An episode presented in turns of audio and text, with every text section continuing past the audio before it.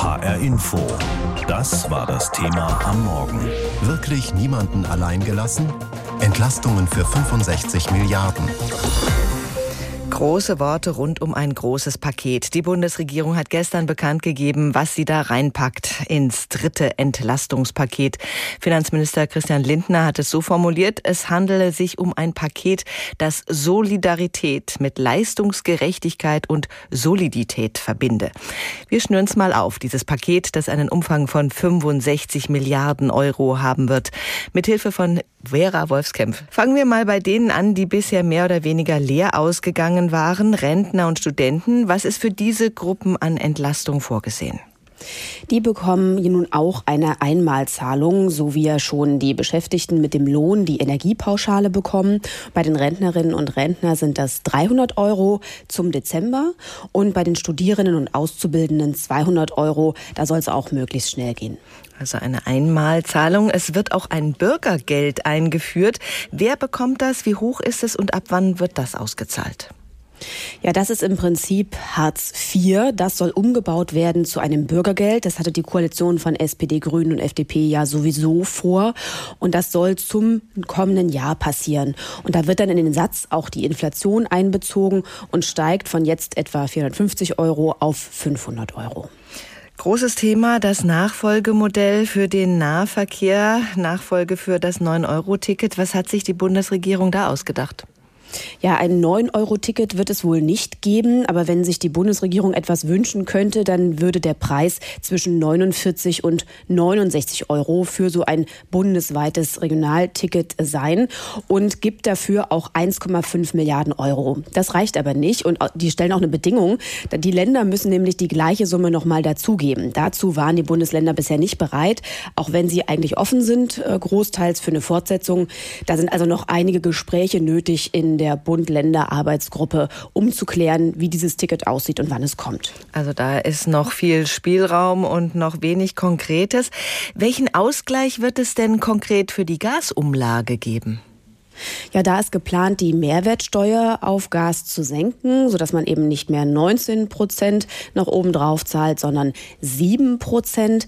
Dann ist außerdem eine Strompreisbremse vorgesehen, also dass man einen gewissen Basisverbrauch hat und dafür einen geringeren Preis bezahlt. Und nur wer mehr verbraucht, muss dann auch mehr bezahlen. Das ist allerdings noch offen, wie hoch dieser Basisverbrauch sein soll, wann der kommt, wie der Preis dann aussieht, weil das ist wiederum geknüpft daran, dass bestimmte Zusatzgewinne bei den Energieunternehmen abgeschöpft werden. Und da muss noch einiges geregelt werden, auch zusammen mit der Europäischen Union. Dann nehmen wir in diesen kleinen Überblick über das Entlastungspaket noch das Wohngeld rein. Was ändert sich da? Auch da soll es zum kommenden Jahr eine große Reform geben und der Kreis der Berechtigten auf zwei Millionen Menschen erweitert werden.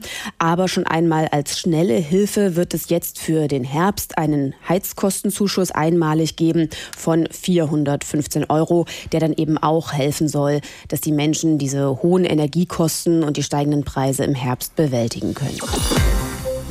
Das dritte Entlastungspaket liegt nun also vor und natürlich war dieses Paket ein großes Thema in den Sommerinterviews von ARD und ZDF.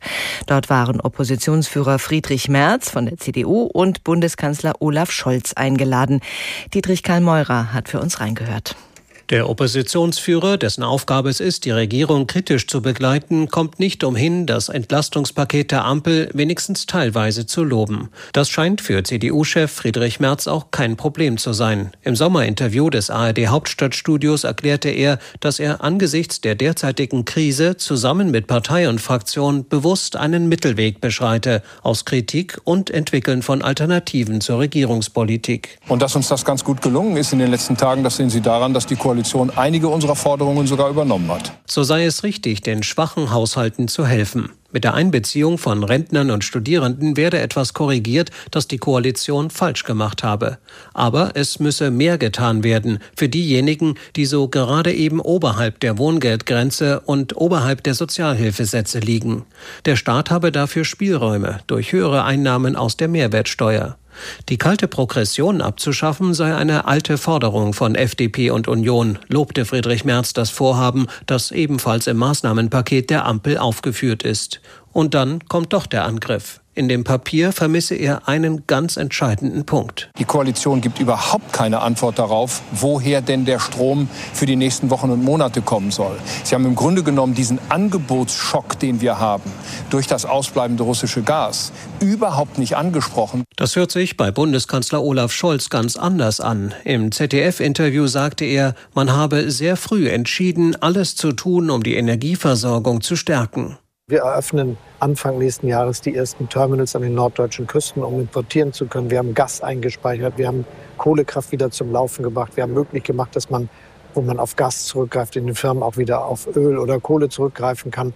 Das alles hilft, dass wir sicher durch diesen Winter kommen können. Der Regierungschef versuchte Zweifel zu zerstreuen, dass Deutschland im Winter im Dunkeln und Kalten sitzen könnte, weil es zu wenig Strom gibt. Ich kann Ihnen sagen, dass alles, was wir getan haben, dazu beiträgt, dass das nach allmenschlichen Ermessen nicht passiert. Dagegen hatte Oppositionsführer Friedrich Merz gerade vor sogenannten Blackouts gewarnt. In der ARD forderte er erneut, länger an der Atomkraft festzuhalten. Die Betriebsgenehmigungen könnten verlängert werden. Es geht betrieblich, es geht personell und es geht rechtlich. Merz monierte am Entlastungspaket zudem, dass er in dem Papier zu wenig Hilfen für die Wirtschaft finde. Für die Betriebe, für den Mittelstand, für die Einzelhandelsunternehmen, die wirklich an der Existenzgrenze stehen, die wirklich jetzt mit dem Rücken zur Wand stehen, wird in diesem Papier so gut wie nichts aufgeschrieben. Der Kanzler weiß es besser, sieht das Entlastungspaket doch neben der Strompreisbremse für kleinere und mittlere Unternehmen auch Hilfen zum Beispiel für energieintensive Firmen vor. Damit Unternehmen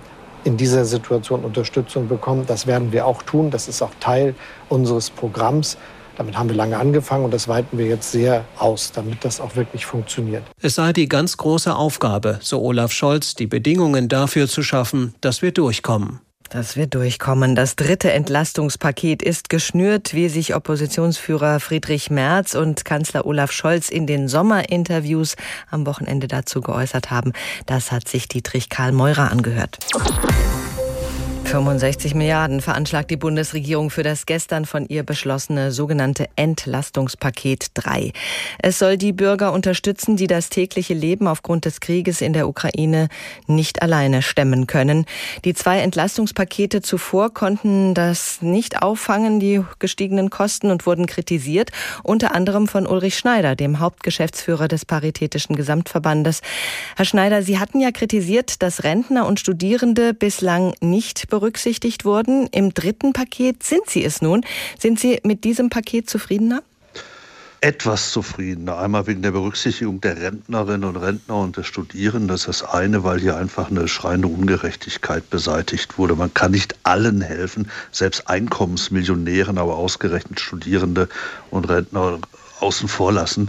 Und das, ich denke, die Beschlüsse zum Wohngeld sind sehr gut zu sagen, dass hier Wohngeld deutlich ausgeweitet wird äh, auf zwei Millionen Haushalte, statt jetzt im Moment sind 600.000 Haushalte. Das ist schon ein kräftiger Schritt.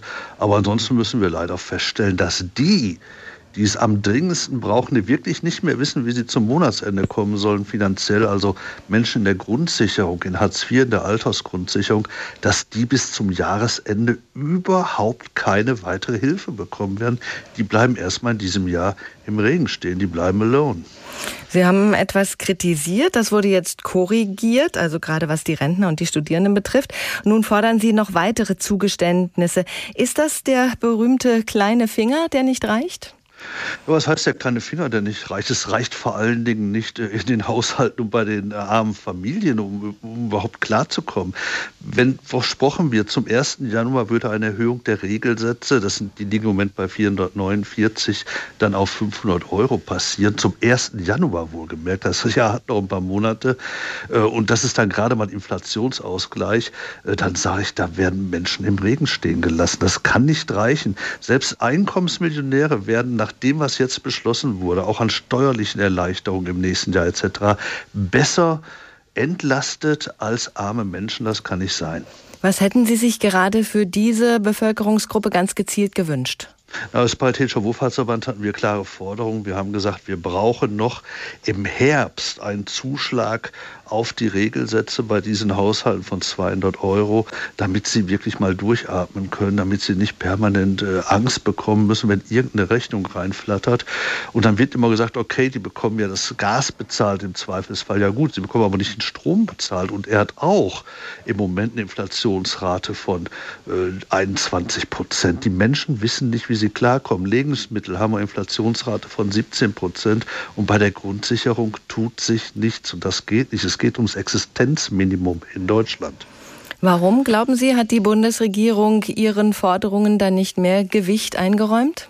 Na, wir haben halt Parteien, die sehr unterschiedliche Klientel auch haben. Und äh, Herr Lindner von der FDP hat ja nie ein Hehl daraus gemacht, dass es ihm um die wie er sagt, Mitte geht. Er garniert das immer so ein bisschen ausgrenzend mit die hart arbeitende Mitte, so als würden die anderen nicht arbeiten oder hart arbeiten.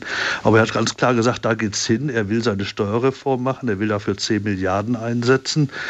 Na, und wenn man so in die Breite geht, wie er das äh, sagt, aber gleichzeitig kein Geld locker machen will oder wenig Geld, nur äh, dann bleibt für die Armen wenig über. Denn zu den 65 Milliarden muss man immer eins feststellen. Äh, in der Corona-Krise jetzt 2021 haben wir über 300 Milliarden an Hilfsgeldern locker gemacht in Deutschland. Wenn man will, ist das möglich. HR Info. Das war das Thema am Morgen. Wirklich niemanden allein gelassen? Entlastungen für 65 Milliarden.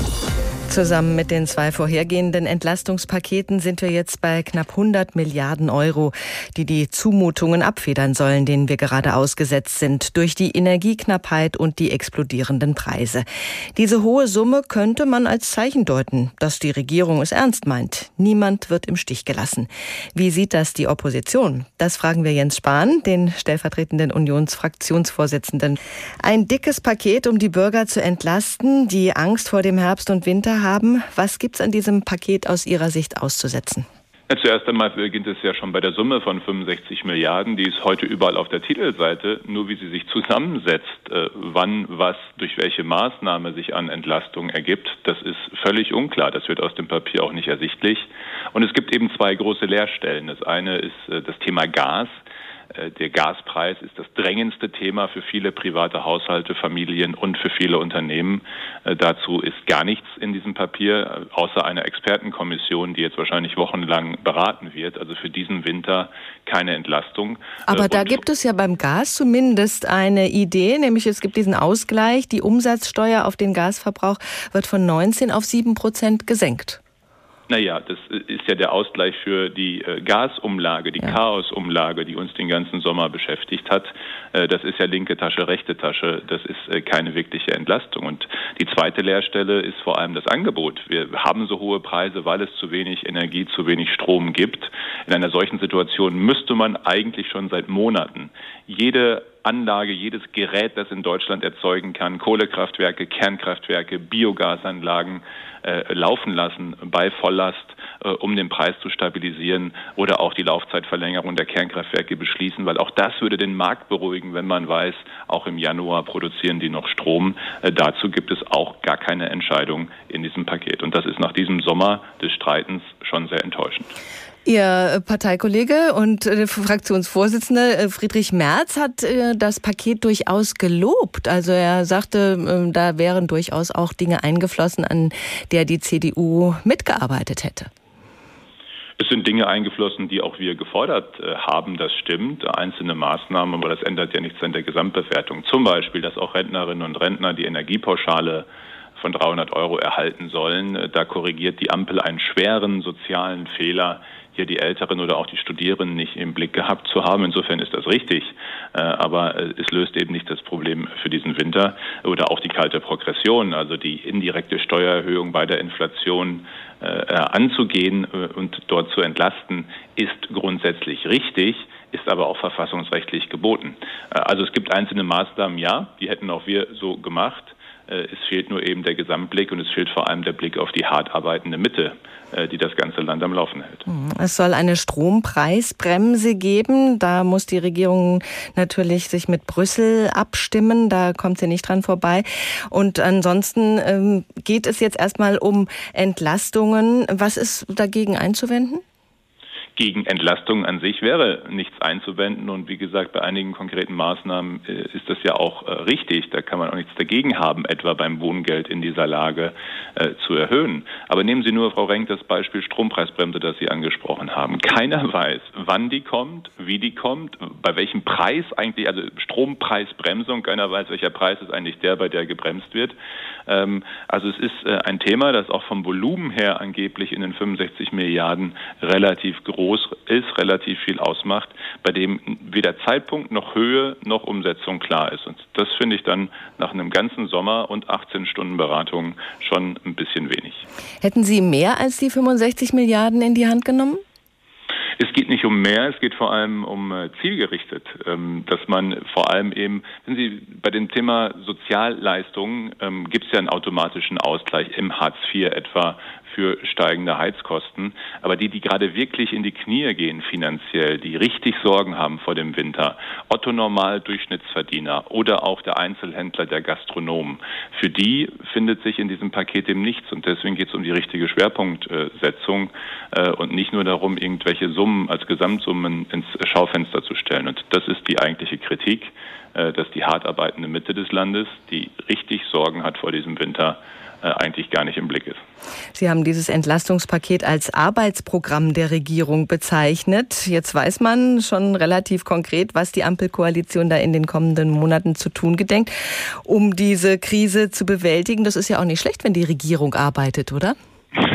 Nein, da haben Sie recht. Das ist sogar gut. Es ist gut, dass sie endlich mal überhaupt arbeitet. Ich meine, schauen Sie mal, wir haben einen Sommer, wo jeden Tag der Finanz- und der Wirtschaftsminister im Grunde gestritten haben, wo in der Koalition Streit war. Das ist ja in normalen Zeiten vielleicht ganz unterhaltsam im Sommer. Wir sind aber in einer schweren Krise und es ist einfach viel Zeit vertrödelt worden, ob es um die Entscheidung geht, Kernkraftwerke länger laufen zu lassen oder eben um Entlastungsentscheidungen. Und deswegen ist es ja, so kann man sehen, gut, dass die endlich arbeiten. Okay, aber das äh, ist mir nach diesem Sommer und in dieser Krise noch nicht ganz ausreichend. Was konkret fehlt Ihnen in diesem Paket jetzt für diese Mitte, die hart arbeitende, die Sie angeführt haben? Es braucht zum Beispiel gerade beim Gaspreis ähm, eben eine, auch eine Preisbremse, zum Beispiel einen Grundbedarf für jeden Haushalt, der eben auch bezahlbar ist, wo es Planungssicherheit gibt, dass man weiß, ich komme durch diesen Winter, kann meine Wohnung heizen und kann das bezahlen. Äh, das wird seit Monaten, seit März eigentlich schon diskutiert. Jetzt wird noch eine Expertenkommission eingesetzt. Das fehlt. Und mir fehlt vor allem das Thema, wie produzieren wir mehr Strom? Das senkt die Preise, wenn mehr produziert wird. Kohlekraft, Kernkraft, Biogas, Windkraft, alles voll ausnutzen, auslasten. Äh, auch dort fehlen die Entscheidungen. Wie machen es die anderen? Die Situation ist ja nicht nur bei uns angespannt. Die gestiegenen Lebenshaltungskosten, die hohen Energiepreise. In ganz Europa steigt die Zahl der Menschen, die sich das alles nicht mehr leisten können, die in die Armut abrutschen oder darin versinken. Und nicht nur bei uns bemühen sich die Regierungen, diese Herausforderungen für die gesamte Gesellschaft irgendwie erträglicher zu machen, die Gesellschaft zu stabilisieren. Wie? Das berichten unsere Korrespondenten aus Frankreich, Österreich und Spanien. Seit Oktober letzten Jahres legt die französische Regierung immer neue Maßnahmenpakete vor, um die Kaufkraft der Bevölkerung zu schützen. Das betrifft zunächst die gestiegenen Energiekosten. Der Gaspreis wurde auf dem Stand von Oktober 2021 eingefroren. Der Strompreis darf für private Nutzer nur um vier Prozent im Vergleich zum letzten Oktober steigen. Das hält die Inflation in Frankreich mit 5,8 Prozent vergleichsweise niedrig. In den kommenden zwei Monaten subventioniert der Staat außerdem den Liter Kraftstoff mit 30 Cent. Im November und Dezember sinkt diese Hilfe auf 10 Cent pro Liter. Darüber hinaus erhöht die Regierung verschiedene Sozialleistungen. Renten, Sozialhilfe und Stipendien für Studierende wurden um 4 Prozent erhöht. Wohngeld und Beamtengehälter um 3,5 Prozent. Alles rückwirkend ab Juli dieses Jahres. Die 8 Millionen Haushalte, die auf Sozialhilfe angewiesen sind oder Aufstockergeld beziehen, erhalten im September eine einmalige Kaufkraftprämie von 100 Euro und zusätzlich 50 Euro pro Kind. Nimmt man die finanzielle Unterstützung von sozialen Vereinen, Kommunen und Unternehmen hinzu, belaufen sich die Maßnahmen auf 34 Milliarden Euro. Julia Borutta, Paris. In Österreich gibt es jetzt im September Geld. Finanzminister Magnus Brunner von der konservativen ÖVP will, Zitat, den Bürgern die Kosten des täglichen Lebens senken und den Betrieben mehr Luft zum Atmen geben. Die wichtigsten Instrumente sind der sogenannte Antiteuerungsbonus und der Klimabonus, die beide vorgezogen wurden und noch in diesem Monat ausbezahlt werden sollen. Insgesamt bekommen Erwachsene dann 500 Euro und Kinder 250. Das Geld wird entweder direkt aufs Konto überwiesen oder, wenn keine Bankdaten bekannt sind, per Gutschein ausgezahlt. Der Antiteuerungsbonus wird mit den stark gestiegenen Preisen begründet. Mit dem Klimabonus soll das klimafreundliche Verhalten der Österreicherinnen und Österreicher belohnt werden. Nach der ökosozialen Steuerreform der ÖVP-grünen Regierung. Oliver Schosch, Wien. In Spanien gibt es eine ganze Reihe von Maßnahmen, die Bürgerinnen und Bürger entlasten sollen. Sie reichen von Steuersenkungen über Rentenerhöhungen, Stipendien bis zu Rabatten in Teilen des öffentlichen Nah- und Mittelstreckenverkehrs. Hier wird es allerdings kompliziert. Mehrfahrtenkarten werden gleich voll subventioniert. Das betrifft die Cercanías, so etwas wie Vorortszüge und die Mittelstrecken der Staatsbahn Renfe. Die Zuzahlung von 20 Cent auf jeden Liter Benzin oder Diesel, um die Treibstoffpreise etwas einzuhegen, bleibt bis Ende des Jahres Jahres in Kraft. Außerdem wurden Abgaben und Steuern im Strombereich gesenkt, eine Preisobergrenze für Gas eingeführt, das für die Stromerzeugung genutzt wird. Die Strompreise gehen allerdings auch in Spanien dennoch durch die Decke, aber die Maßnahme dämpft den Effekt zumindest ein wenig. Es soll außerdem Zusatzstipendien geben für Schüler und Studierende, die jetzt schon Unterstützung erhalten. Außerdem eine Einmalzahlung von 200 Euro für alle mit einem Jahreseinkommen von weniger als 14.000 Euro. Zahlreiche Expertinnen und Experten sowie Verbände haben das geplante dritte Entlastungspaket der Ampelkoalition grundsätzlich gelobt, aber an Kritik mangelt es, wir haben es gehört, trotzdem nicht. Industrie und Handwerk zeigen sich enttäuscht darüber, dass es in dem Paket vor allem um die Entlastung privater Haushalte geht. Manchen Sozialverbänden gehen diese Entlastungen nicht weit genug und Klimaschützer bezeichnen das Paket als fatales Signal. HR Info. Meinung. Was denkt unsere Hauptstadtkorrespondentin Vera Wolfskämpf darüber? Die Koalition kleckert nicht, sie klotzt. Hinter dem dritten Entlastungspaket steht eine beeindruckende Summe. 65 Milliarden Euro. Damit können SPD, Grüne und FDP die meisten ihrer Versprechen einhalten. Geld gibt es nun auch für Rentner, Studierende und Auszubildende, die zuvor vergessen wurden. Und neben diesen Einmalzahlungen gibt es Entlastungen, die dauerhaft wirken. Ein bisschen mehr Kindergeld und Kinderzuschlag, Wohngeld für einen größeren Kreis von Menschen und Bürgergeld statt Hartz IV ab dem kommenden Jahr. Es steht dieser Regierung gut zu Gesicht, eigene Impulse zu setzen und nicht nur kurzfristig etwas mehr Geld hier und da auszuschütten. Und ja, es geht doch nicht so ganz zielgenau nur um Menschen mit wenig Geld. Auch die breite Mitte hat etwas von den steuerlichen Entlastungen. Aber das ist verzeihlich, wenn drei sehr unterschiedliche Parteien zu einem Ergebnis kommen wollen. Denn das beweist dieses Paket nach wochenlangen Diskussionen und teils unfreundlichem Gepolter untereinander. Die Koalition ist bereit, sich zusammenzuraufen, wenn es drauf ankommt. Und wenn der Druck groß genug ist, dass die Menschen sonst ihren Unmut auf die Straße tragen. Nun ist zumindest klar, dass der Regierung kein Preis hoch genug ist, um mit Hilfen dagegen zu halten. Doch so dick dieses Paket auch ist, es bleiben Wünsche offen und viele Fragen. Erst zu den Wünschen. Zu Recht beklagen die Sozialverbände, dass die Hartz-IV-Sätze erst zum Januar steigen. Zu spät für die akut hohen Kosten jetzt im Herbst. Und ob die Summen am Ende wirklich ausreichen und alle sorglos Heizung und Lebensmittel bezahlen können, ist fraglich. Und damit weiter mit den Fragen. Wird es wirklich einen Nachfolger für das 9-Euro-Ticket geben? Dafür müssen die Bundesländer erstmal zusagen, auch Geld locker zu machen, wozu sie bisher nicht bereit waren. Auch bei der Strompreisbremse ist nicht ansatzweise geklärt, wann sie kommt, um wie viel Grundbedarf es geht und wie hoch der reduzierte Preis dann noch ist. Das hängt nämlich am Abschöpfen der Zufallsgewinne bei den Energieunternehmen. Und da ist völlig unklar, um welche Summen es letztendlich geht und wie das funktionieren soll. Das muss die Bundesregierung nun schleunigst mit der Europäischen Union regeln. Denn nur klotzen reicht nicht. Wenn dieses Paket die Menschen wirklich erreichen soll, kommt es jetzt auch wieder aufs Kleckern, will sagen, auf die Feinheiten an. HR Info. Das Thema. Wer es hört, hat mehr zu sagen.